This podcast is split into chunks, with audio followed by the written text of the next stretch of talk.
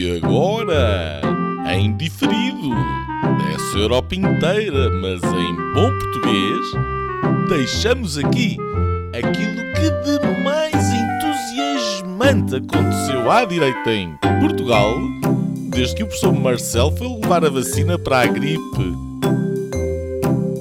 Senhoras e senhores, o episódio desta semana do podcast Linhas Direitas. Olá a todos, bem-vindos ao Linhas Direitas. Esta semana continuamos a conversa do último programa e talvez dos próximos uh, meses, uh, ou seja, a crise política que a geringonça criou.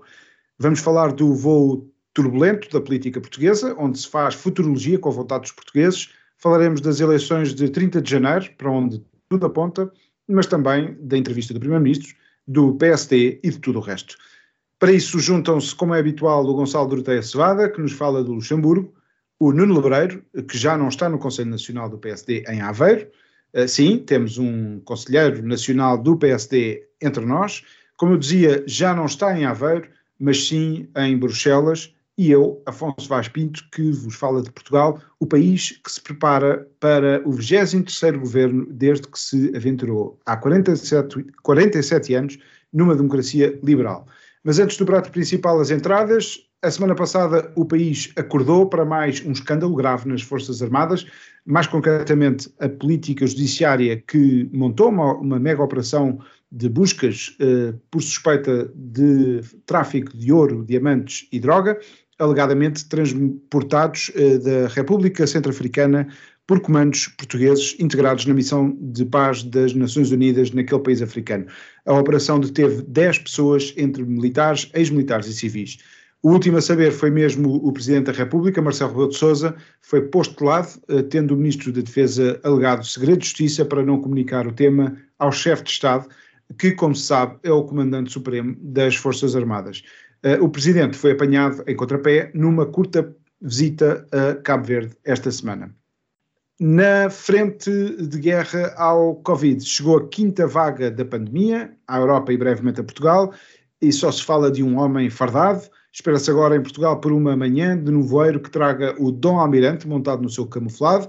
Oxalá seja o que trouxe vestido na Web Summit, que terminou também há dias, Uh, e não o Verde Abril, a que nos habituou na terceira e quarta vaga da Netflix. Desculpem, da pandemia. É a Task Force 5.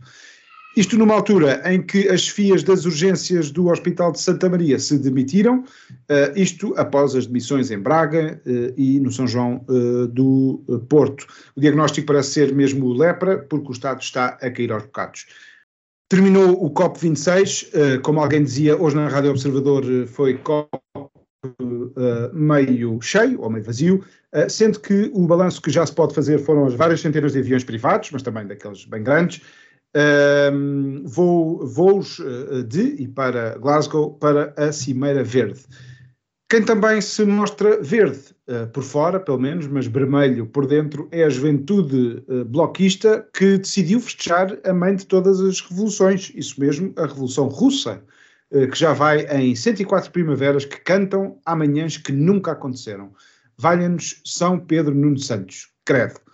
Uh, o Parlamento, esse órgão de soberania à beira de dissolução, aprovou, no barulho das luzes, a lei da eutanásia, versão 2.0, e espera assim que desta vez uh, a lei passe na malha do Tribunal Constitucional. Aqui é mais valha-nos São Marcelo. Uh, mais de centenas, já, já são muitas centenas de refugiados que tentam cruzar a fronteira entre a Bielorrússia e a Polónia. na Polónia já se fala até em construir um muro. Um, e, e, e, já agora uh, o, DiCaprio, o ator, vai lançar um, um, documentário sobre a tragédia de Pedrógão Grande com o título From Devil's Breath. Uh, finalmente morreu Frederick de Klerk, antigo presidente da África do Sul, que com Nelson Mandela levou ao fim do apartheid. Uh, receberam os dois um prémio Nobel da Paz e morreu também Rui Oliveira Costa, o eterno homem das sondagens. Vamos então aos temas desta semana. Uh, o presidente decidiu, está decidido, eleições a 30 de janeiro. Gregos e troianos preparam-se agora para a guerra. O primeiro-ministro uh, já deu o seu primeiro tiro, na linha do que ensaiou no dia do chumbo ao orçamento. António Costa falou durante uma hora na RTP sobre como tudo tentou e tentará à esquerda, mas que está disponível para tudo que vier, inclusivamente acordos à direita com o PSD. Eh, pela primeira vez, uh, António Costa falou de demissão, disse que se não ganhar as eleições, se demite, ao contrário da geringonça de 2015, como estão recordados. Mas a sua ideia ainda é a maioria absoluta ou a maioria reforçada, como uh, decidiu chamar-lhe. A, a, política portuguesa parece, neste momento, um daqueles cubos, o cubo Kubik ou o cubo mágico, uh, com várias combinações possíveis, uh, um quebra-cabeças grande.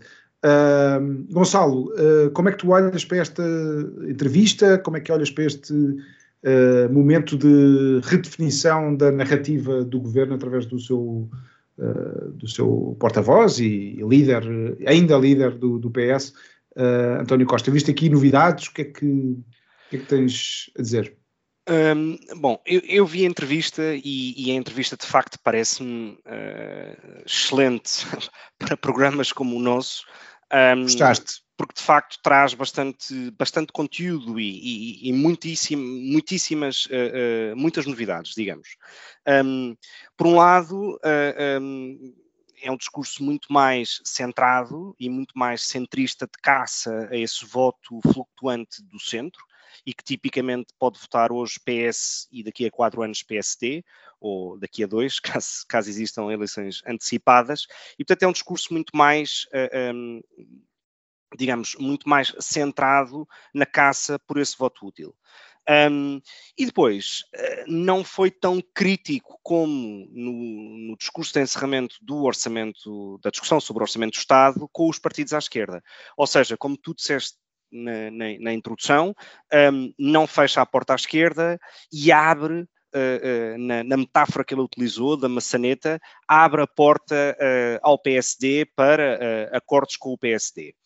Um, e, portanto, e, portanto, temos um António Costa, a, a por um lado, a, a desvincular-se daquela imagem de extrema-esquerda do Partido Socialista um, e a tentar ocupar esse lugar de, de partido mexicano no sistema que tanto serve, ou tanto pisca, ou tanto dança com a esquerda, como dança com o PSD.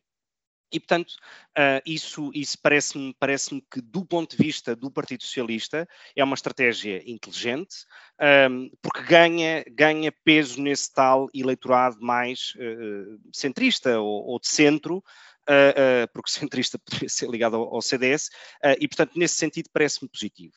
Um, no entanto, há, há, uma série de, há uma série de aspectos que durante a entrevista me pareceram penosos de ouvir. Um, e também por isso também é uma entrevista boa no sentido do, do, comentário que se possa fazer. António Costa parece ter um pânico com a palavra maioria absoluta, porque nunca a diz, um, e, e, portanto, limita-se uh, uh, uh, à expressão maioria reforçada, sem explicar muito bem o que é que isso significa. Ora, eu tomo a liberdade de tomar a minha interpretação sobre o que é uma maioria reforçada para tentar decifrar essa ideia do Primeiro-Ministro, que é ou, ou se trata de uh, o PS ter uh, mais votos e mais deputados do que teve em 2019, e, portanto, reforçaria aqui o seu ponto de partida, isso é uma maioria reforçada, tudo o que seja menos do que isso uh, não é uma maioria reforçada e, portanto, é uma derrota eleitoral para António Costa. Um, porque, de facto, aquilo que António Costa quer, aquilo que melhor lhe poderia acontecer, era um, ou a maioria absoluta, sem dúvida, ou uma maioria absoluta juntando Partido Socialista e o PAN. A questão é que as sondagens dão ao PAN uh, 2, 3% e, portanto, perderá influência comparada com aquela que tem hoje. Um, e, portanto, isso também é um dado interessante. Uh, entanto, Já agora, deixa-me só meter esta bucha, uh, não disse há pouco, mas a Inês Sousa Leal está agora a braços com uma polémica grande com os túneis e com as, uh, com as estufas, e, e, por aí também se pode, não só pelo voto útil, como também pelo, pelo, por este tipo de histórias, pode perder ali votos. Certo, e, e, e, apesar de tudo, uh, o PAN tem tido uma posição um bocadinho, uh, um bocadinho ambígua ou quase até errática, que é não descarta coligações nem com o PS nem com o PSD, e, portanto quer assumir esse tal lugar de centro sem se definir muito bem, uh, sem se definir muito bem quais é que são as suas linhas vermelhas em termos programáticos, etc. Eu queria só, eu queria só dar, dar, dar aqui uma nota final a propósito da entrevista. Um, que tem que ver com este aspecto precisamente da maioria absoluta. Quando ele diz, e isto parece-me algo que diz tudo sobre, sobre a natureza humana de alguém como António Costa, uh, e de, do seu instinto de sobrevivência política, quando ele diz que não há que ter medo de maiorias absolutas, porque com ele e com o governo e com os governos dele não há problemas nem com a justiça, nem com a comunicação social, nem com o Presidente da República.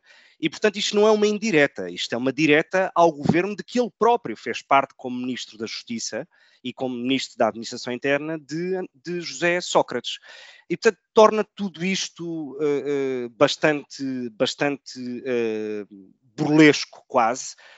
Um, e portanto nesse sentido, nesse sentido, enfim, não, não sei até que ponto é, é, é que eu diria ou que, até que ponto é que isso o próprio o, o pode beneficiar. Nota final que é quando ele diz que deixa a liderança do Partido Socialista caso perca as eleições, a pergunta que eu deixo no ar, e se alguém quiser comentar, feel free, é, vamos imaginar que o cenário de 2015 se repete, ou seja, o PS fica em segundo lugar, mas consegue fazer uma maioria de esquerda, perceberam se ele sai ou, ou, ou, e entra alguém no seu lugar para negociar um potencial governo? Quer dizer, é, é porque essa foi uma questão que para mim não me ficou esclarecida não ficou totalmente esclarecida e eu se calhar começava por aí, uh, Nuno. Eu, eu diria que, que, um dos pontos mais relevantes é que até agora não tinha ouvido o Primeiro-Ministro falar de demissão. Pela primeira vez ele fala dessa, põe essa hipótese. Uh, Nuno, achas que foi uh, relevante? Achas que ou que, ou que não, que, que os, os, dados estão lançados e muito pouca coisa pode mudar deste imbróglio ou brebicaz, como se tem falado nos últimos dias? Olá, olá aos nossos ouvintes, olá vocês os dois. Um, não, acho que uh, sinceramente não conta para grande coisa. Um, uh, talvez dar uma, uma, nota de humildade, porque uh, se falou um pouco sobre o facto de ele não se ter demitido, ter continuado em funções depois de, do chumbo do orçamento, etc. Tudo isso, talvez, talvez para dar uma ideia de desapego do poder. enfim, pode haver um conjunto de razões todas elas uh, pouco frontais e interesseiras, uh, como é a panágio do Dr. António Costa, uh, e, e, pronto, não dou grande importância a isso. Eu dou importância à questão da maioria reforçada ou da maioria absoluta. Um, ele não pede a maioria absoluta porque ele próprio não acredita que vai ter a maioria absoluta. Aliás, as sondagens são, que normalmente favorecem sempre o Partido Socialista elas próprias são as mais radicais, é que dão maioria absoluta. Um, e, portanto, uh, e são sondagens uh, antes da liderança uh, eventualmente nova do PSD, antes de um mês a falar-se PSD, PSD, PSD, antes do Congresso do PSD. Portanto, são sondagens que podem mudar bastante ainda. E há outra coisa, e eu acho que isto é importante. Uh, a verdade é que o António Costa é geralmente mau em eleições e em campanhas. Uh, ele ele uh, é de facto muito talentoso e engenhoso na trica, na trica política, na, na, na, no diz que diz, no, enfim, quer dizer, também se sai bem porque o deixam sair-se, porque a verdade é que mente com quantos dentes tem, desdiz, etc. Tudo, tudo vale, portanto, tem muita lata não são propriamente atributos de um bom político, mas pelos vistos em Portugal uh, permitem, enfim, uh, ser considerado como tal. Mas uh, as pessoas que estejam um bocadinho atentas a isto, e é, é, fácil ter uma métrica, vamos ver as sondagens que o Partido Socialista tem quando parte para um, campanha eleitoral e para eleições e o resultado que obtém depois. E, portanto, em 2015, aquilo que se discutia era se o PS chegava à maioria absoluta ou não, e a PAF ganhou. Uh, em 2019, aquilo que se discutia era qual era a margem do PS e se tinha maioria absoluta ou não. Não teve maioria absoluta coisa nenhuma, e foi provavelmente o, círculo, uh, o ciclo eleitoral mais benéfico que ele, que ele poderia ter almejado uh, conseguir, e, e agora uh, a história é exatamente a mesma. Se o PS tem maioria absoluta ou não, mas a verdade é que os tempos estão mais difíceis, o futuro está mais sombrio, o governo está desgastado, os casos acumulam-se e a maioria que governava desfez. Aqui é a realidade. E, portanto, hum, eu acho que ele não pede a maioria absoluta porque ele não acha que vai ter maioria absoluta nenhuma. Mas ele, ele vai saindo, vai, eh, esta entrevista e, o facto de ter sido tão elogiada é, é ele a sair do, dos pingos da chuva.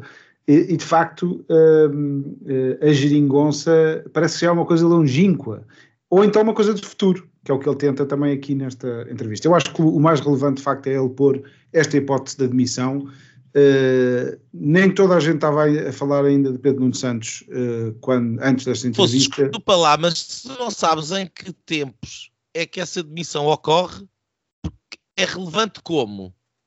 Ela, uh, ela só é ele só se demite na prática se o PSD conseguir formar governo. Parece-me que é isso. Verdade, mas pela primeira vez temos o António Costa, que há coisa de quatro meses falava de eh, tabus para 2023 se se recandidatava ou não, ou seja, sempre para o futuro, pela primeira vez põe essa hipótese. O cenário que ele é dúbio, o que é, que é que é dúbio naquele cenário? É porque ele diz se, se eu perder eleições, o que é que é perder para o António Costa, não é? Se eu perder eleições, demito-me. E o, o, que eu estava a, a, relevar é, antes desta entrevista, não se falava assim tanto de Pedro Nuno Santos, nós falámos aqui no último episódio, Uh, a partir dessa entrevista começaram os olhos todos para uh, olhar para Pedro Nuno Santos e para esse cenário. De todos os que já uh, existem, possíveis imaginários, nem sequer o PSD está definido, nem sequer nada ainda está definido. e, portanto, o que se fala é acordos de PS com o PSD, estando o PS, em princípio, à frente. Também já se começa a falar de um PSD à frente e, ter, e precisar do, do, do PS ao lado.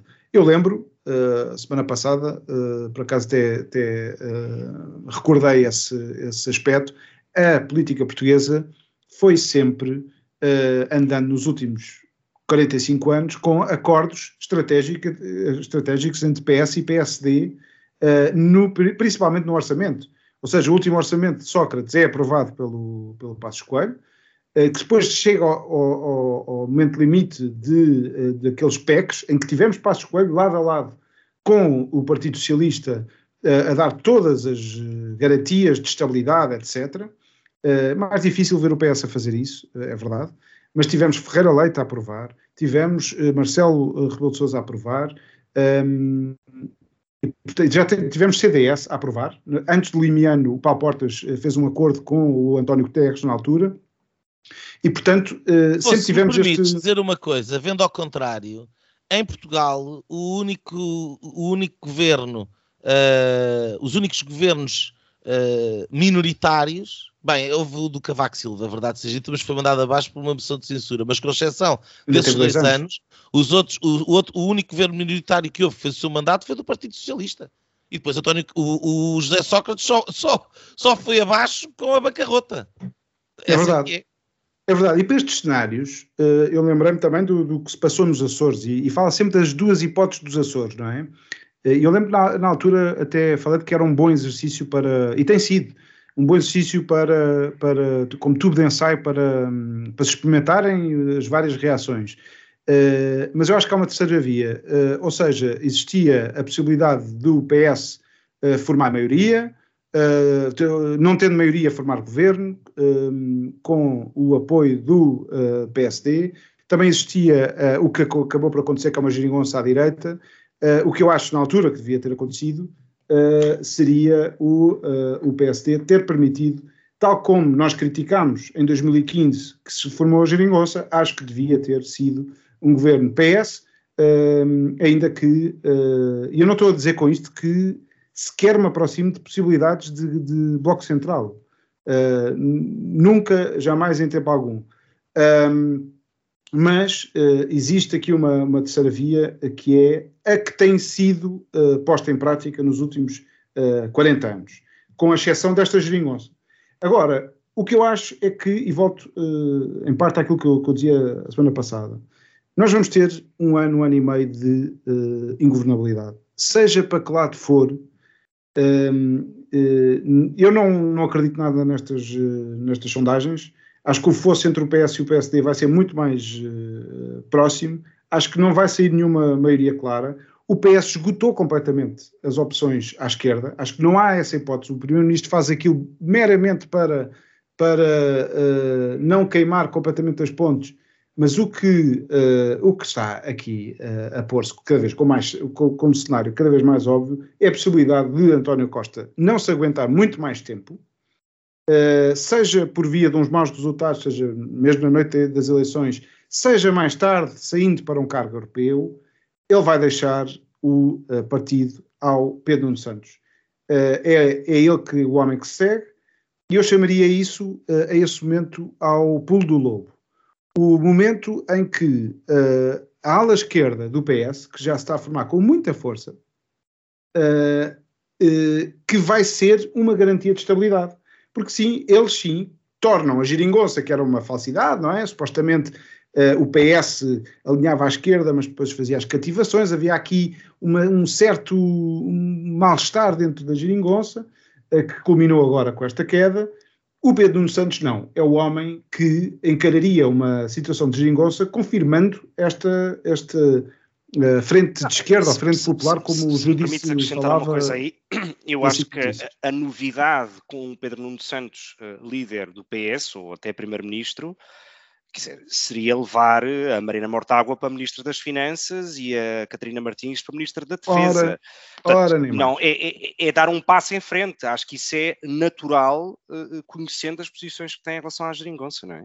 O ponto é, se estas coisas todas se uh, acelerarem a partir da noite das eleições, como é possível não digo provável, mas possível, com algum grau de probabilidade, porque o Primeiro-Ministro pôs agora o cenário da, da demissão, e porque em princípio não vamos ter no PSD, e já lá vamos, uh, um Rui Rio, uh, podemos ter um Rangel, e portanto tudo isto muda, e o entendimento à direita não, não, não se dá, nós, nós vamos ter aqui um impasse, um impasse grande. E portanto, como é que nós saímos deste impasse tendo uma maioria absoluta, ou quase maioria absoluta, e se calhar maioria absoluta, mesmo com o PAN, uh, consegue-se uma geringonça uh, eh, 3. E a única pessoa que pode interpretar essa geringonça é o Pedro Nuno Santos, é o pulo do lobo. Mas a partir do momento em que o lobo der o salto, abrem-se as luzes. E as luzes são abertas pelo Marcelo Rebelo de Sousa. Uh, o Marcelo Rebelo de Sousa tem-se dito muitas vezes que ele é o árbitro. O Presidente da República é o árbitro. Eu não acho que seja o árbitro. O árbitro é, é uma, uma personagem que não tem uh, parte. Uh, o Marcelo Rebelo de Sousa foi eleito pelos votos do PSD, maioritariamente. Depois, uma parte, uma parte do PSD não votou nele, obviamente, foi 10% é capaz de ter ido para o, para o André Ventura, pelo CDS uh, e por parte do PS, pela parte moderada. Uh, o que eu acho que uh, poderá acontecer é, no momento em que o pulo do lobo se der, Marcelo Rebelo de Sousa não vai permitir que isso que vá para a frente, e, portanto, uh, temos eleições passados seis meses. O nosso drama, e aqui termino, uh, passo, passo a bola depois para vocês os dois, o nosso drama é um momento entre o, o pulo lobo e o momento em que nós podemos ter eleições. Porque nesse tempo nós temos, não sei, cinco meses, quatro meses de Pedro Nuno Santos à frente dos destinos do país, não sei que, que medidas é que ele vai tomar, e não sei até que ponto é que o eleitorado não se encanta por este lobo. Não sei até que ponto. Os portugueses geralmente gostam de lideranças fortes. Tem um Sócrates uh, versão Trotsky. E, portanto, uh, o nosso drama, o drama de Portugal vai ser nesses quatro meses, e nesses quatro meses pode passar muita coisa, nomeadamente as FITs e as Moody's da vida e a União Europeia, ou seja, convulsão atrás de convulsão. Eu não, não vejo as coisas com, muito, com perspectivas muito positivas, mas isto é um entre vários cenários. Eu acho que é um que, que pelo menos é um preocupante. Todos os outros, uh, enfim. Não, Olha, não... se me permites, se me permites fazer um Força. comentário a, a, a, isso que acabaste de, a esse cenário que acabaste de colocar. Um, eh, eu não acho que isso seja assim tão previsível e, e, e de maneira muito rápida te digo porquê. Um, primeiro, primeiro é preciso que o Partido Socialista perca as eleições. Um, ou seja, e isso está longe de ser previsível, digamos, pelo menos com os dados de hoje. Um, e, portanto, o cenário de António Costa sair, e, portanto, o cenário de, de António Costa sair fica mais longe, pelo menos de início. Um, porque, de facto, os próximos... Que eu, que, que eu percebi, o Afonso estava a dizer era uh, o António Costa ganhava, formava governo, mas saía. Acho que é Eu já me perdi porque é tão rebuscado. Não, mas, é, mas é, repara, os dados que temos é para Pedro Nuno Santos entrar nesse cenário, isto vai significar que António Costa perde as eleições, mas o Partido Socialista e os partidos à sua esquerda conseguem formar uma maioria.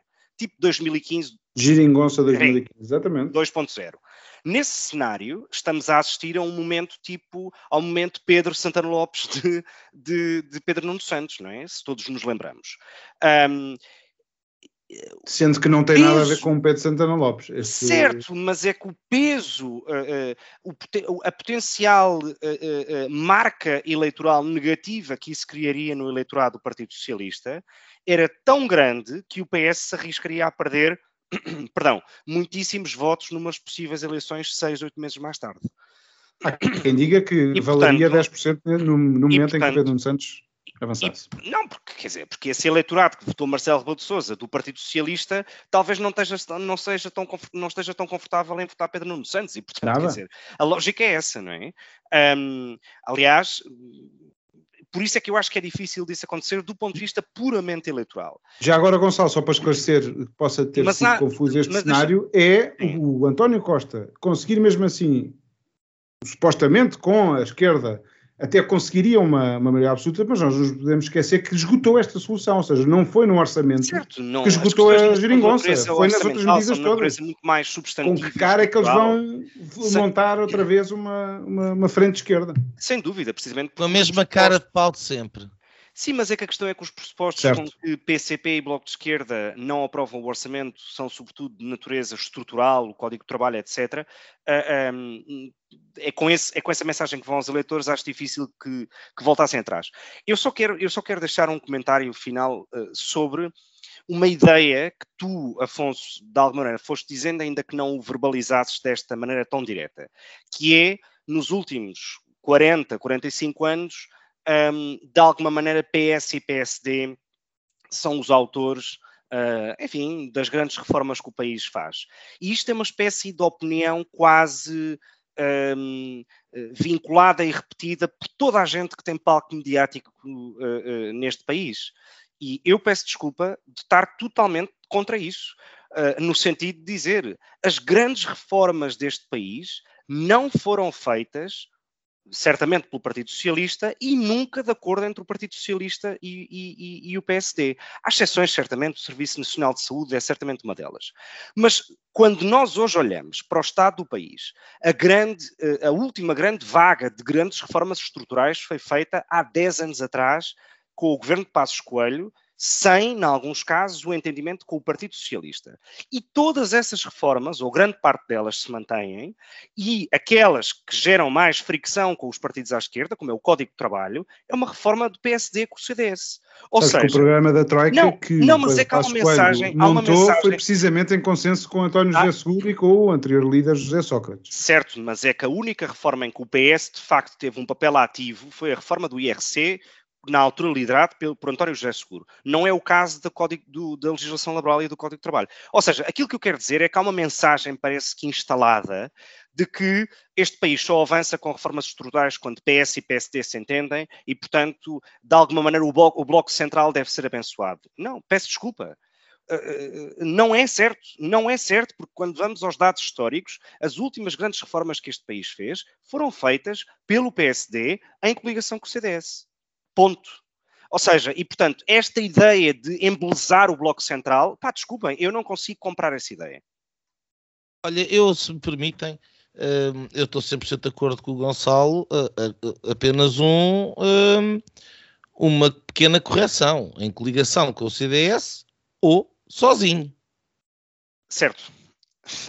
eu estava a, a vida, governo, mas sim. A certo. vida não começou no ano 2000. Um, eu, este cenário que o Afonso está ali a traçar, um, enfim, é, é bastante rebuscado e tem aqui várias, uh, variantes e, ou variáveis e cambiantes, uh, e a primeira de todas passa pela ideia de que o PS, de uma forma ou de outra, ganha as próximas eleições. Ora, era aquilo que eu dizia há, há pouco, eu não, não, não, não, vejo isso, não é isso que eu estou a ver. Uh, eu acho que o Partido Socialista vai ter menos votos do que teve em 2019 Uh, temos que esperar para ver como é que vai correr uh, um, mês e um mês e tal de PSD nas notícias com eleições e depois um congresso. E qual é o efeito Rangel? Uh, e, portanto, não é de todo líquido que o PS ganhe estas eleições ou, numa segunda alternativa, mesmo sendo o partido mais votado, que não exista uma maioria à direita, incluindo o Chega. E, portanto, esta, estas duas possibilidades, por alternativa à outra, que é das coisas manterem mais ou menos como, como estavam, um, colocam aqui uma dose de imprevisibilidade que não parece fácil estar a ver, analisar este, este, estas possibilidades tão lá para a frente, quando temos tantas incertezas neste momento aqui. E, depois, e, e, portanto, da minha perspectiva, muito daquilo que se vai uh, jogar uh, no futuro próximo em Portugal uh, joga-se primeiro dentro do PSD. E, portanto, uh, se, o, se, no PSD o Rui Rio ganhar as eleições, que são já no dia 27, o António Costa ganha sempre as eleições, porque se ele não governar de um lado que já não pode, governa do outro. Agora, o Rangel, ganhando o Rangel, e o Rangel tem dito isto em todas as entrevistas, é que o voto no PS é o voto inútil. E é o voto inútil porquê? Porque como ele não pode governar a, a, à esquerda, porque acabou de mandar tudo abaixo por causa da geringonça e não se entendem com o programa. E ao mesmo tempo, o Paulo Rangel uh, rejeita liminarmente acordos com o Partido Socialista, ao contrário do Rui Rio, a verdade é que o impasse, o voto, o voto no PS é um voto de impasse. E, portanto, a, a, a, a questão que aqui se coloca será mais esta. é como é que o eleitorado do centro vai reagir a uma alternativa de facto entre dar o voto a António Costa ou dar o voto a Paulo Rangel. Nós não sabemos ainda, nem temos uma única sondagem que meça isto. Zero. Nada.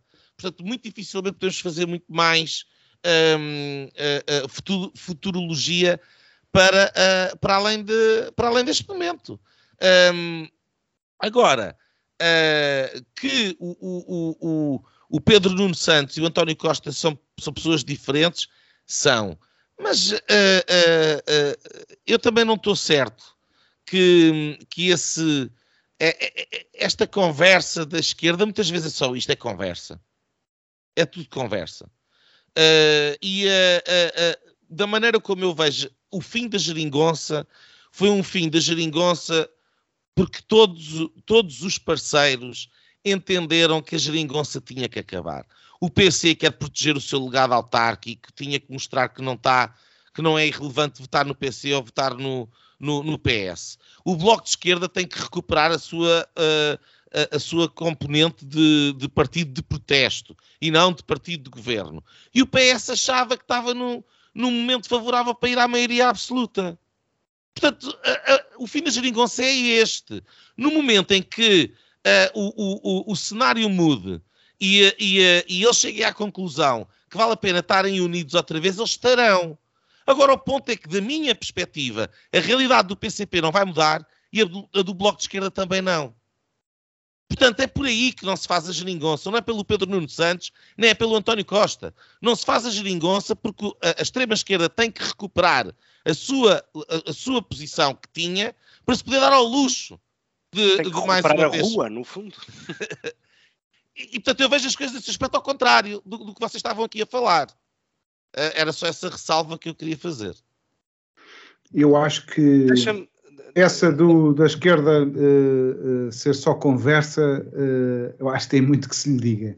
Porque pelo caminho lá se fez uma nacionalização da TAP, que é feita pelo PS, lá se fez todas as regressões que eram possíveis fazer, só ficou a faltar a, a lei laboral, e, e eu penso que com o Pedro Nunes Santos... Mas com o António laboral, Costa... Mas com o António, António Costa. Costa. António Costa. Aquilo que eu estou a dizer é que eles. Uh, não deixa de ser de esquerda. Não, não, eu não estou a dizer isso. O que eu estou a dizer é que o divórcio ou o casamento é tudo conversa de conveniência. Eu não acredito. Eles eu... entendem-se e fazem. Eles passam, eles vendem, na minha ótica, eles vendiam as próprias mães. E portanto, eles vendem o país. Aliás, eles já venderam o país. Essa aqui é, é a realidade. Eu eles, acredito. Eles, em seis anos, passaram o país em independência nacional a patacos. Portanto, eles não, não, não param por nada. Achar que o António Costa é moderado, eu não acho que seja moderado. Aliás, aquilo que o, o Gonçalo, e termino já, desculpa lá a interrupção, que o Gonçalo dizia há bocado, de que, de que o Costa dizia que com ele não há isto e que não tem que haver problemas com a, com a maioria absoluta e não sei o quê, é exatamente o oposto daquilo que ele diz que não há, é o que há. Pelos piores motivos. E, portanto, não, não, não tínhamos ilusões. O, o, o, eles fazem o que lhes interessa eleitoralmente. Este é que era o meu ponto, mais nada. Mas, mas deixa-me só dizer uma coisa, Afonso, antes de, antes de, de voltares a, a, ter a palavra, que é um, quer dizer, esta, esta a, a, conveniência da geringonça em 2015, para mim, do meu ponto de vista, teve um motivo muito claro que foi parar toda a revolução que se estava a fazer durante o governo de Passos Coelho nas empresas e nos setores dos, transportes. Porque grande parte da força eleitoral do Partido Comunista vem do, digamos, do, do, mundo sindical e um mundo sindical muito entrincheirado nas empresas de transportes, do metro, da Carris, da TAP, etc. E, portanto, é evidente que, uma vez revertido tudo isso, quer dizer, o PCP percebe que já não consegue uh, aguentar mais, uh, mais nada nem ninguém, e aí eu concordo com o Nuno, quer dizer, é, é puramente interesse eleitoral sobre o mantra, digamos, da, da, da lei laboral. No fundo é isso.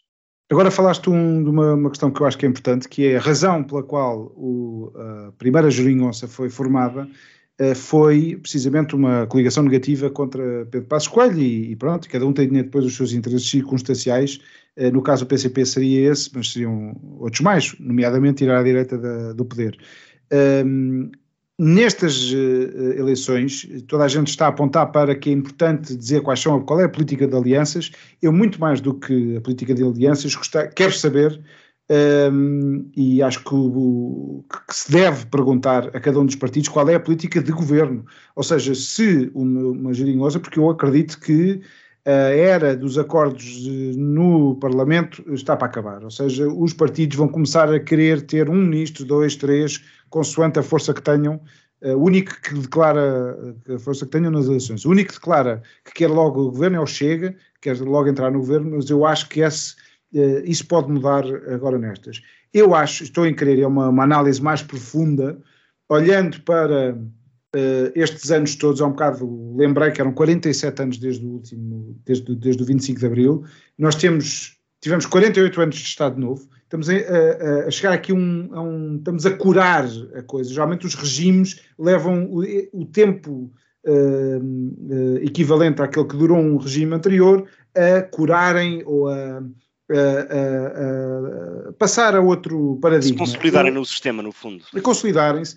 Hum. Nós temos aqui uma oportunidade, temos, quer dizer, dois caminhos, ou isto volta tudo outra vez para 75, que é o que a esquerda quer, e tem feito tudo, todos os, tudo que pode, voltar à rua, todas as bandeiras. O Bloco de Esquerda é o DP, vestida de, de, de, de com uma pele de cordeiro. Uh, portanto, são os vários saltos dos lobos uh, que neste momento, e eles do outro lado vêem-nos também como lobos, uh, perigosos fascistas, à direita. mas há aqui uma redefinição Uh, eu acho que o Marcelo Rebelo de Sousa pode-se criticar, toda a gente lhe tem sempre atirado, é a marcelofobia, tudo bem.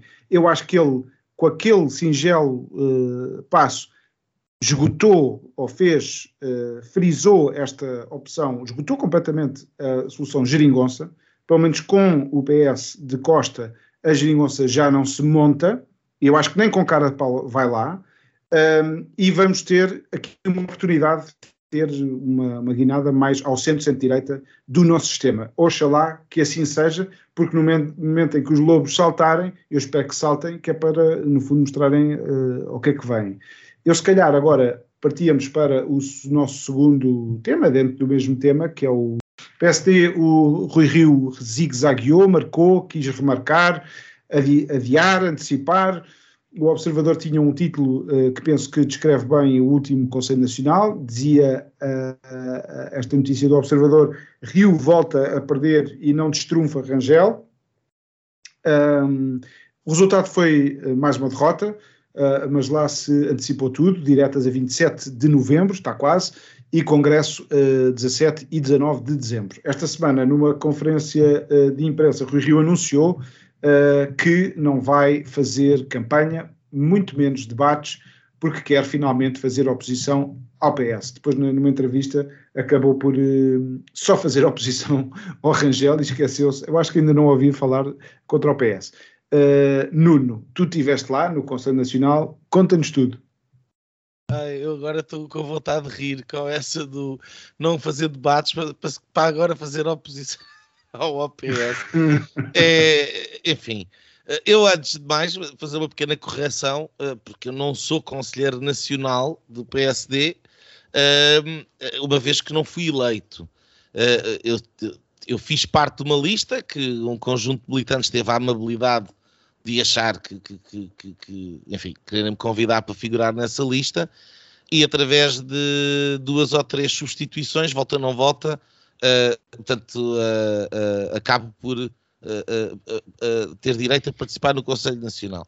E eu, desta feita, mesmo à distância, fiz questão de me meter no avião e, e, e participar neste Conselho Nacional, onde até antecipava poder falar, mas depois, enfim, acabou por não, não. Aquilo acabou com as votações e não chegou à minha vez.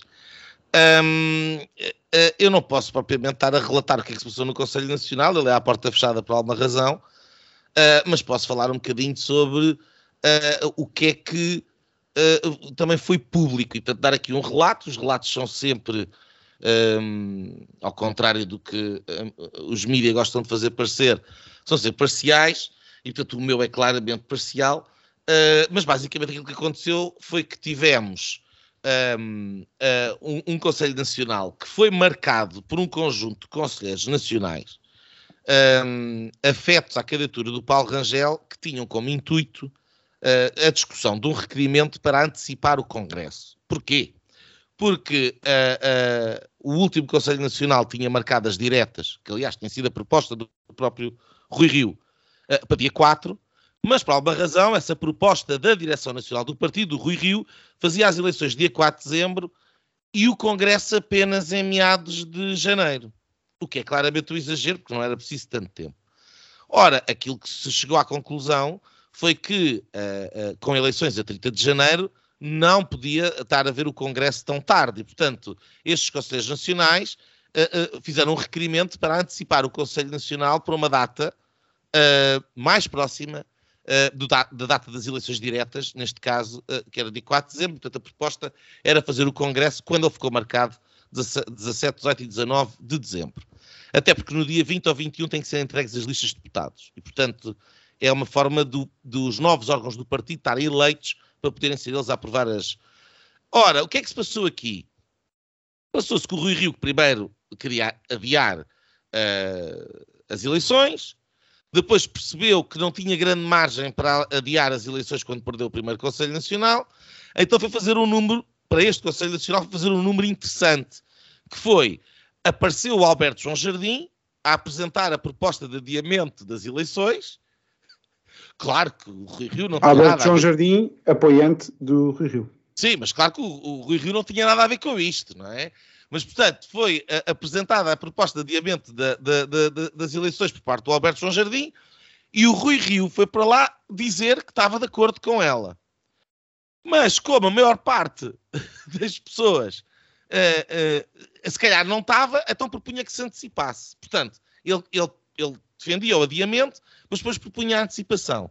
E de tanto querer antecipar, queria antecipar as eleições já para dia 21, quando estatutariamente não era possível de o fazer de caminho, ainda fez a proposta de abrir o universo eleitoral a todos os militantes, incluindo aqueles que não tinham as cotas pagas, um, o que é algo que, que, que, eu saiba é inédito na democracia portuguesa, de alterar o universo eleitoral depois de, do processo ter sido convocado e ter, ter tido início.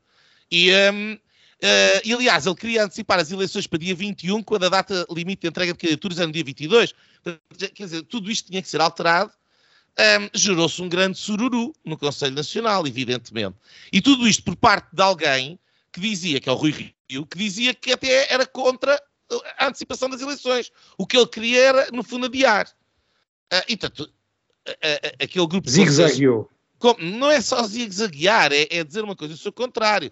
Vou-te dar outro exemplo. Às tantas, alguém foi ao palanque e apontou ao, ao Dr. Rui Rio que ele, há dois anos atrás, quando a candidatura do Luís Montenegro, antes da convocatória de eleições, tinha proposto precisamente esta medida, de, de que todos os, de todo o universo eleitoral, de todos os militantes ativos, uh, mesmo que não tivessem cotas pagas, mas sejam considerados ativos, pudessem votar, o Rui Rio, na altura, não só se opôs, como disse que, por princípio, era fundamentalmente contra isso que as cotas são para pagar e que é um dever fundamental dos militantes. Quando confrontado com isto do Conselho Nacional, teve que ir lá explicar porque é que agora propunha exatamente o contrário. E então a explicação dele foi que eh, propunham exatamente o contrário, porque era a única maneira de se poderem cumprir, uh, uh, uh, se poder abolir o prazo de pagamento de cotas e poder fazer as eleições a 21. Mas porquê é que é fazer as eleições a 21? Porquê é que não se faz a 27? Que já, que já não implica nada disso. Não, não, porque é para antecipar é para 21, não é para 27. Portanto, uh, tudo isto gerou, uh, uh, sinceramente, é, é, é, ridículo, porque aquilo, e eu não vou mais estar aqui com o pormenor das datas, porque vai ser fastidioso para os nossos ouvintes, mas o ponto aqui é, é que, em nome do interesse nacional, primeiro, isto fez o Rui Rio, mas fez o André Ventura, fez o, o, o Partido Comunista, fez o Bloco de Esquerda, em nome do interesse nacional, fez o PS, em nome do interesse nacional, defendem uma determinada data. No fundo, estavam a defender a data das eleições que mais convinha. E isto foi aquilo que eu nunca tinha visto até hoje. Foi uma partidarização, uma instrumentalização da data das eleições como forma de instrumento político, de chicana política uh, e de joguete político. Eu nunca tinha visto. Correu muito mal. Uh, para mim, o principal responsável é, obviamente, o, o Marcelo. Mas depois. Só Rui, talvez, ou oh, talvez ali em 74, 75 houvesse esse tipo de discussões, diria eu. Bem, está bem, mais formalizadas, mas desde que temos um, uma, uma, Constituição hum, sedimentada, uh, isto nunca aconteceu. Pelo menos eu não tenho memória de que isto tenha acontecido, em momento algum. Mas uh, depois de passarmos esse episódio triste, o Rui Rio foi fazer exatamente a mesma coisa para dentro do partido. O que ele queria era adiar as eleições. O Alberto João aparece com a proposta que ele queria para ser votado em voto secreto, que era para ver se aquilo ainda tinha hipótese de, de correr bem. E depois, no caso de não, eh, gerou ali uma discussão sobre então antecipa-se mais, então altera-se o caderno eleitoral, então faz não sei o quê, em que, sinceramente, a ideia que fica é que só queria cansar toda a gente para ver se depois aquela votação no final do Conselho Nacional por voto secreto da moção do Alberto João Jardim passava. Isto é a minha interpretação pessoal. Eh, porque tudo aquilo foi para lá de ridículo.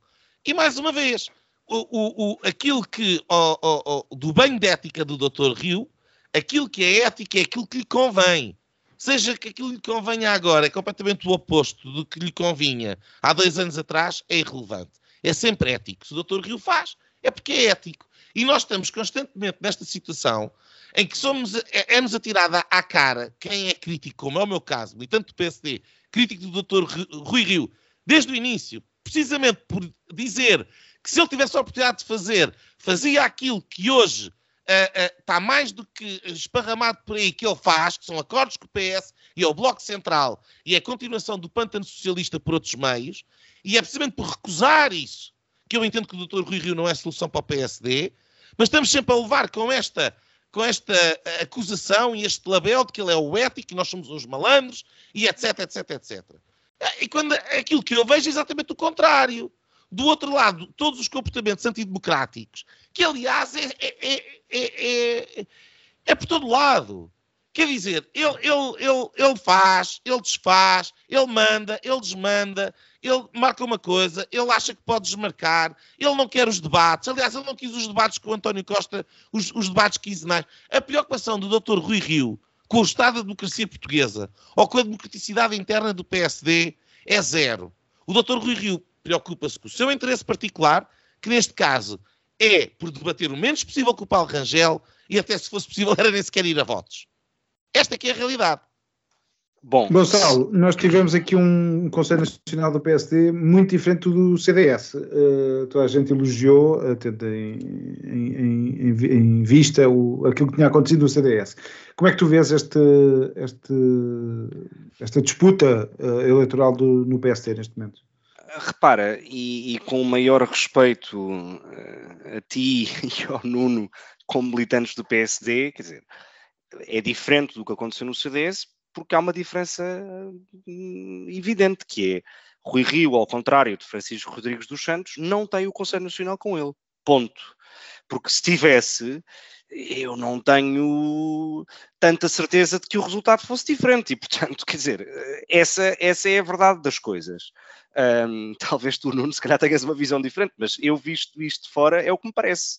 Portanto, Também acho que o Conselho Nacional, sendo simpático, porque o Conselho Nacional já provou muitas coisas ao Rui Rio, acho que o Conselho Nacional do PSD teve uma independência, uma maturidade e uma capacidade de ler a realidade mais uh, mais madura, mais de partido de poder do que o CDS, como é acho é óbvio, que, acho que evidente. Sim, acho que sim.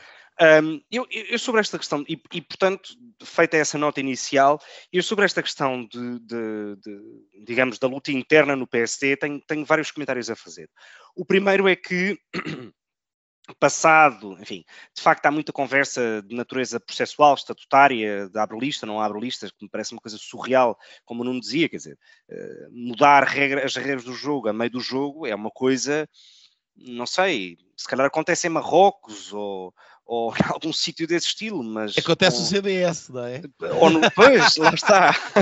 mas, mas... Aliás, uma das coisas que toda a gente, fosse adepto do Dr. Rui Rio ou do Paulo Rangel, ia naquele Conselho Nacional para o palco dizer é nós não podemos ser o CDS.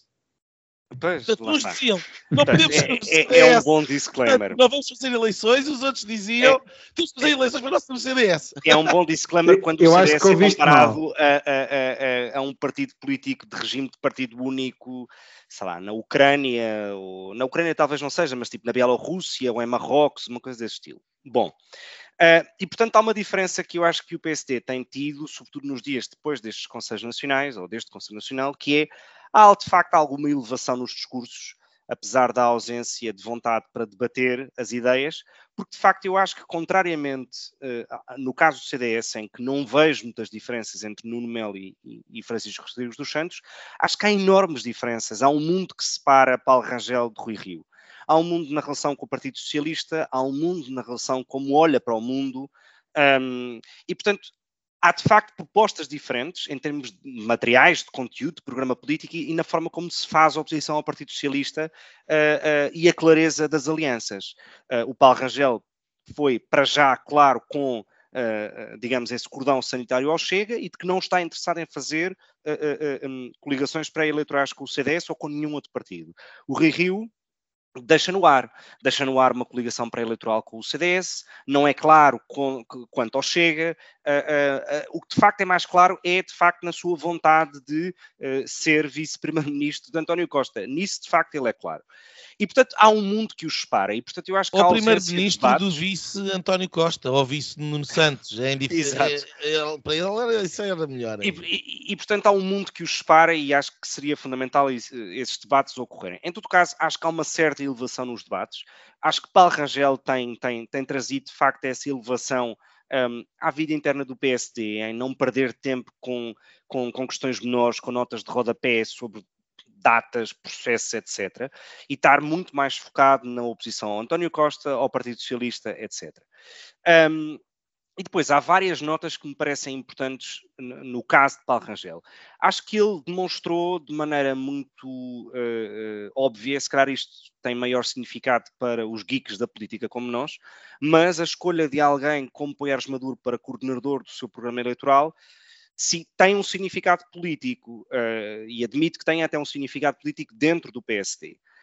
Um, é alguém que, enfim, é um filho do pacismo, no sentido, é alguém que surge do ponto de vista executivo e mediático com Passos Coelho, um, e, e, é alguém que, tal como o que ele já expressou, tem uma visão muito clara e pública já há muito tempo quanto a acordos com o Chega. E, portanto, eu acho que nesse, nesse claro, nesse sentido, ou nesse ponto, Paulo Rangel tem sido uh, um, categórico, que é não há coligações com o Chega, ponto. Qual é a próxima pergunta? E acho que isto tem sido uma excelente estratégia.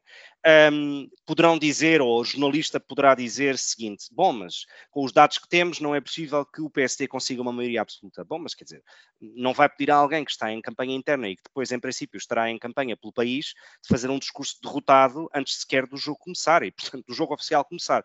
E, portanto, parece-me muito bem esta estratégia. Um, e depois há uma nota final que eu queria dar e que tem, é um bocadinho relacionada com o tema anterior, uh, mas que também tem alguma importância neste tema, que é a questão da política de alianças que o PSD poderá fazer. Um, há, há, há, uns dias, há coisa de duas semanas, uh, o Pedro Adão e Silva, acho que na RTP, disse, disse algo que me pareceu uh, muito interessante, como ideia para debater, porque não me parece que tenha sido muito debatida, e não tem sido muito debatida porque, obviamente, não convém ao, ao Partido Socialista, diz o seguinte: eh, caso o resultado das eleições de 30 de janeiro resulte numa maioria uh, do bloco do centro e da direita, uh, portanto, do PSD com o Chega, e o PSD demonstrar que com o Chega, de facto, há um cordão sanitário, há um muro, que nesse dia o Partido Socialista tem que ser o primeiro a chegar à frente e a dizer o PSD e os partidos do centro-direita democrático não podem ou não vão ficar reféns do Chega, o Partido Socialista vai abster-se na votação do programa do governo. Ou seja, a ideia que ele dá, e que me parece uma ideia muito interessante, é o vencedor, neste caso, vamos imaginar o PSD, apresenta o seu programa eleitoral a votos na Assembleia da República e o Chega tem uma posição, que é ou vota a favor, ou abstém-se, ou vota contra. Independentemente do que faça, não há comentar, não há relação ou, ou pontos com o Chega e o Partido Socialista garante Uh, uh, garante que uh, o governo do PSD passa com uma abstenção na aprovação do programa eleitoral. A ideia, como eu disse, foi dada há coisa de duas semanas pelo Pedro Adão e Silva na RTP, um, e sendo de alguém de esquerda, da área do Partido Socialista, parece muito interessante porque coloca o PS numa posição que nunca ninguém quer falar, que é não ser o PSD a viabilizar um governo minoritário do PS, mas ser de facto o PS a viabilizar um governo minoritário do PSD. Porque, como há pouco o Nuno disse, e isto é verdade, uh, um, exceto nos anos 80, com esse governo de Cavaco Silva, todos os governos minoritários em Portugal, de dois, três, quatro anos, o que duraram, foram governos minoritários do PS. Ou seja, o PSD sozinho nunca conseguiu fazer um governo minoritário. E isto, isto cria um ónus uh, uh, no Partido Socialista que me parece que é importante que pessoas dessa área coloquem este cenário. No fundo está 2-1, também não é assim tanto, uh, Gonçalo. De facto, houve esses dois anos de Cavaco Silva e pronto. É, mas de facto podia ter sido, eu não vou comentar o que é que o Pedro Adão e Silva disse, mas uh, até podia ter sido o Francisco Assis, ou o Seguro, ou uma ala mais à direita no, no, no PS. O Sérgio Sousa uh, Pinto. Enfim. Porque eu acho que é equilibrado. Aliás, também já disse isto. Sérgio Sousa Pinto, ou seja, é equilibrado uh, pensar numa opção de dar ao, ao, partido que ganha, e essa era a tradição, a possibilidade de governar eh, e de lhe dar alguma paz. Eh, mas pronto, o, quebrou isso, essa regra, o Geringonça. Um, se eu fiquei ofendido em 2015, não, não posso agora defender um, que, que, que, que, não se dê essa opção quando o PS ganhar e que me seja negada essa opção quando o PSD uh, eh, ganhar. Um, eu sobre as datas e sobre o interesse nacional, etc., eu vi o PC e o PS várias vezes a dizer que, sobre a data ainda do Presidente da República, que o, o, país não podia esperar pelo PSD, porque era uma semana ou 15 dias. Quer dizer, estamos há três semanas porque estes três não se entenderam numa, numas contas e nem sequer é pelas contas e de repente manda-se abaixo e estamos três meses aqui à espera e agora a questão é do PSD, não é do PSD. Nós devíamos esperar todo o tempo que fosse necessário, que é para todos os players estarem prontos para um momento que é crítico. E não é se é crítico para, para, para, a situação política, é crítico para a economia, ou não é? Não, não é, não, porque estão todos a olhar para, para a porcaria dos lugares que têm na Assembleia da República. E claro que não estão a olhar para o interesse nacional, claro que não estão. Um, e não são todos, certamente. Uh, sobre os debates, não debates, do, do Rui Rio, Uh, eu nesta esta semana ouvi o Santana Lopes a recordar, não me lembrava disto, que o Durão Barroso também não lhe negou os, os, os debates. Eu acho uh, que está ao nível dos debates uh, quinzenais com o Primeiro-Ministro, que ele decidiu acabar, porque de facto tem aqui um problema qualquer com o debate. Para que os debates? Para que os partidos? Para que eleições? Para que esta chatice? Os debates de, do, do Primeiro-Ministro é porque o Primeiro-Ministro tinha que governar. Venceu, ou como Primeiro-Ministro, eu acho que ele não, não, faz bloco central, acho que isso é um mito. Ele não consegue passar a mensagem, eu já disse várias, em todas as entrevistas que lhe perguntam, atabalhoadamente, ele diz: não faço um bloco central. Aliás, há, na primeira legislatura, na primeira geringonça, quando chegou, vai fazer um, um, bloco central e ele ironizou, ele disse, oh minha senhora, se eu fizesse um bloco central neste momento com, com, com o PS, eu era o primeiro-ministro, porque eu tenho mais uh, deputados. Não, oh, desculpa lá, só há, dúvida, só há dúvidas ao fim de quatro anos porque ele não esclarece. E ele não esclarece porque não pode cabalmente. O Paulo Rangel, em, da primeira entrevista, em, no minuto, esclareceu. O Rui Rio em quatro anos não ele esclareceu. É ele é dúbio e é mau ser dúbio. Uh, mas ele diz sempre que não. De, na forma atrabalhada. Ele diz que não, porque ele não pode um dizer que sim. Comunicação. Se ele, disser, se ele disser que sim, uh, uh, perde o partido, porque o partido não quer bloco central. Eu vou-vos dar. O drama dele é esse.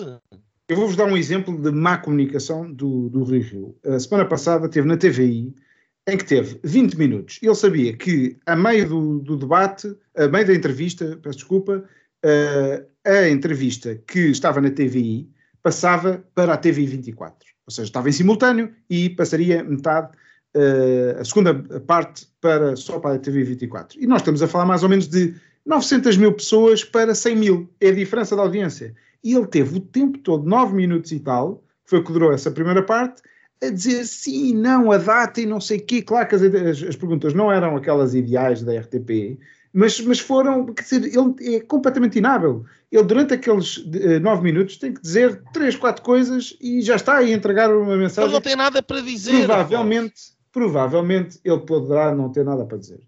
Quanto às, às políticas uh, de aliança do, do, do, PSD, e tudo se joga dia 27, não é?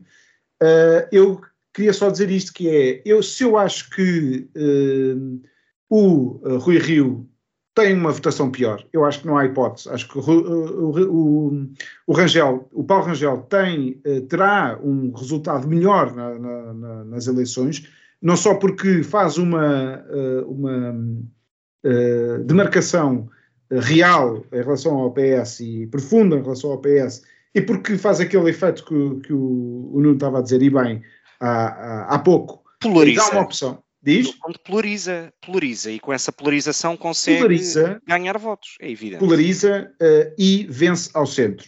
Uh, e denuncia não, mas, é esse, no, mas, Afonso, mas, esse, mas, esse, é que é o problema do Rio Rio, que o, que o Nuno há pouco estava a dizer, e que eu concordo, é que o Rio não consegue polarizar, não se consegue claro, diferenciar. não percebes? consegue descolar daqueles 27%, teto máximo, e pode ser abaixo disto, tal como o PS não consegue descolar daqueles 36% teto máximo. Eh, e, como nós já temos vindo a dizer várias vezes, o António Costa é mau em eleições, é mau em debates, até por isso, se calhar, o Rui Rio lhe tirou os debates uh, quinzenais, que achou que uh, o, o, António Costa devia descansar um bocadinho.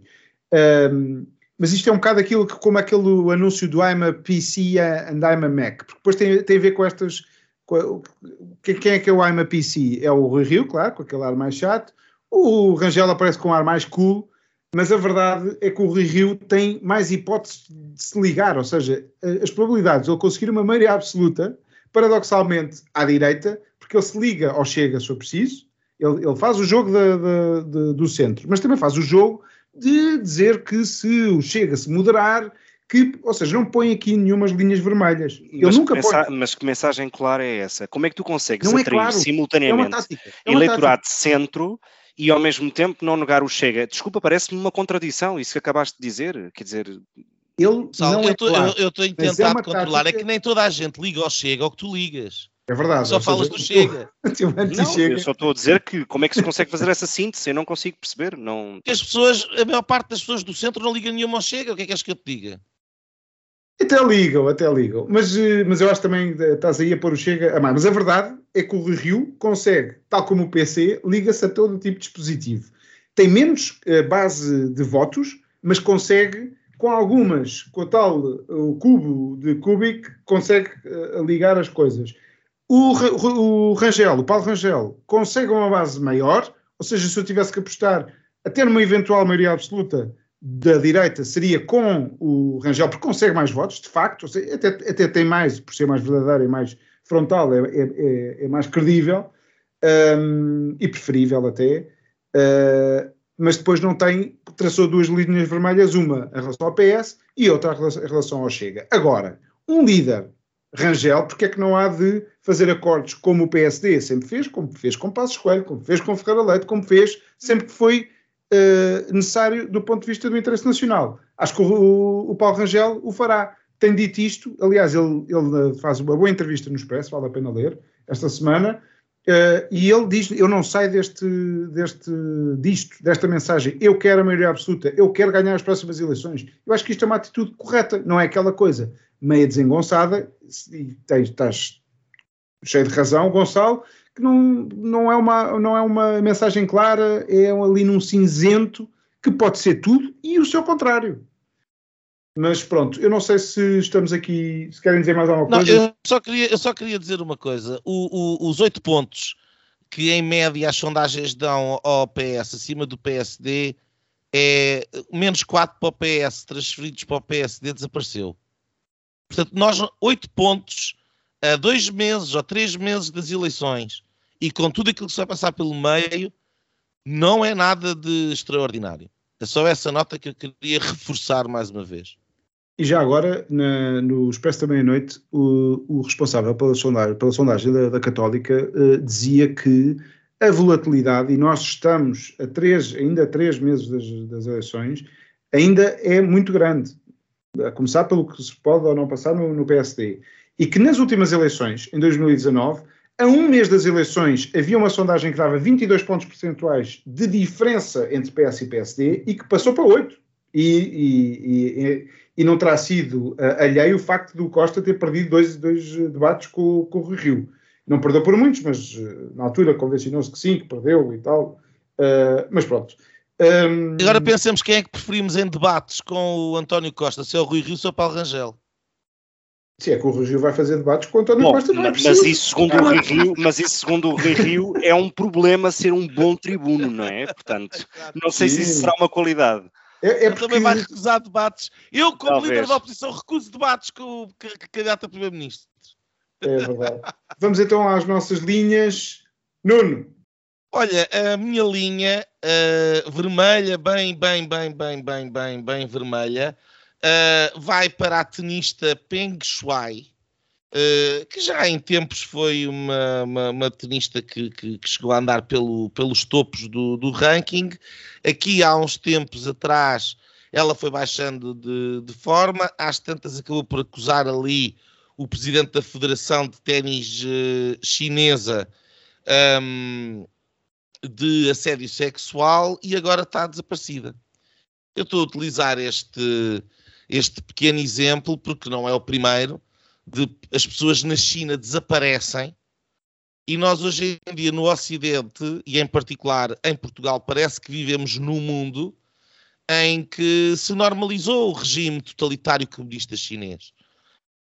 Um, mas ele não é normal, é um regime totalitário, é comunista, as pessoas desaparecem, as pessoas são torturadas uh, e convém que volta ou não volta uh, nos lembremos uh, desta realidade.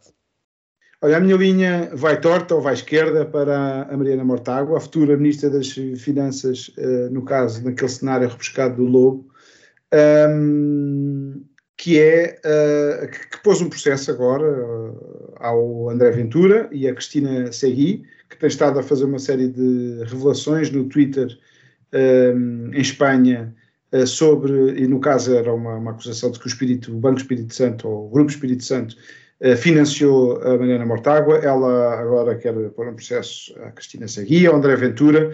Uh, eu lembro que na altura critiquei o André Ventura também por, por querer por entrar nesta casos destes eh, ou casos de política, torná-los, eh, judicializá-los,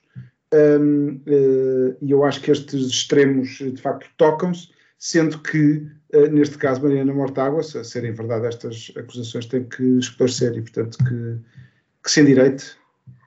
Gonçalo.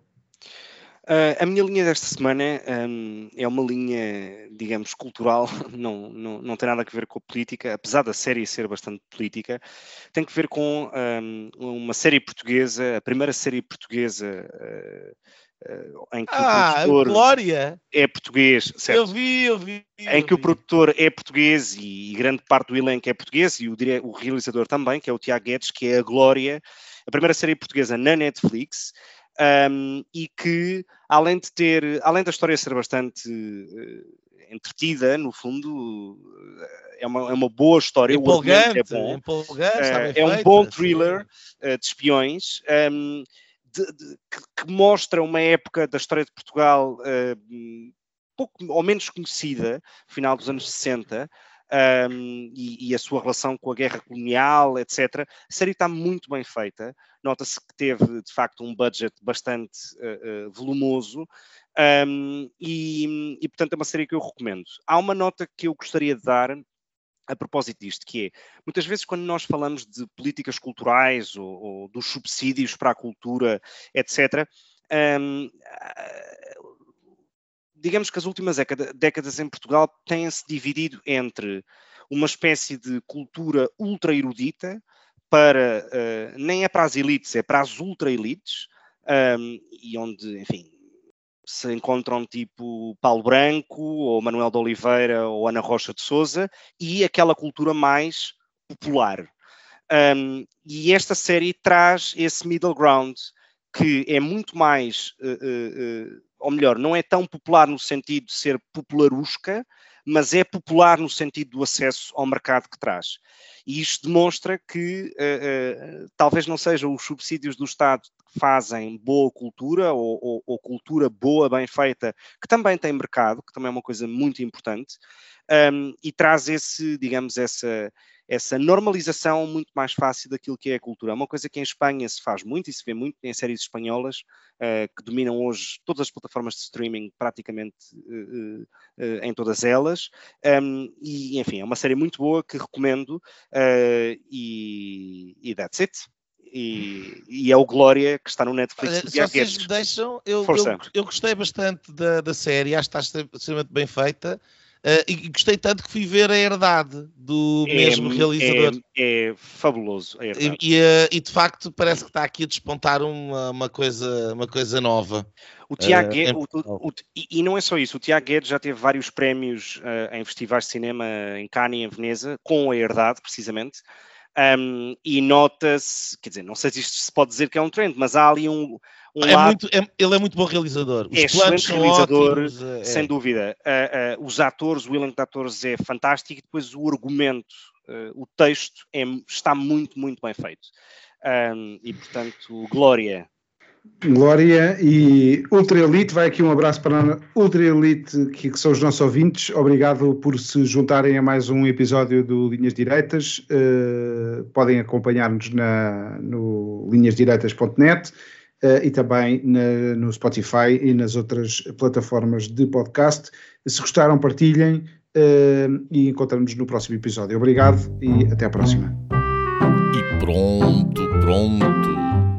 Foi assim que acabámos de ter o incomensurável privilégio de assistir ao podcast Linhas Direitas. O podcast Sensação da Direita Portugal e em português. Para a semana, juntem-se outra vez.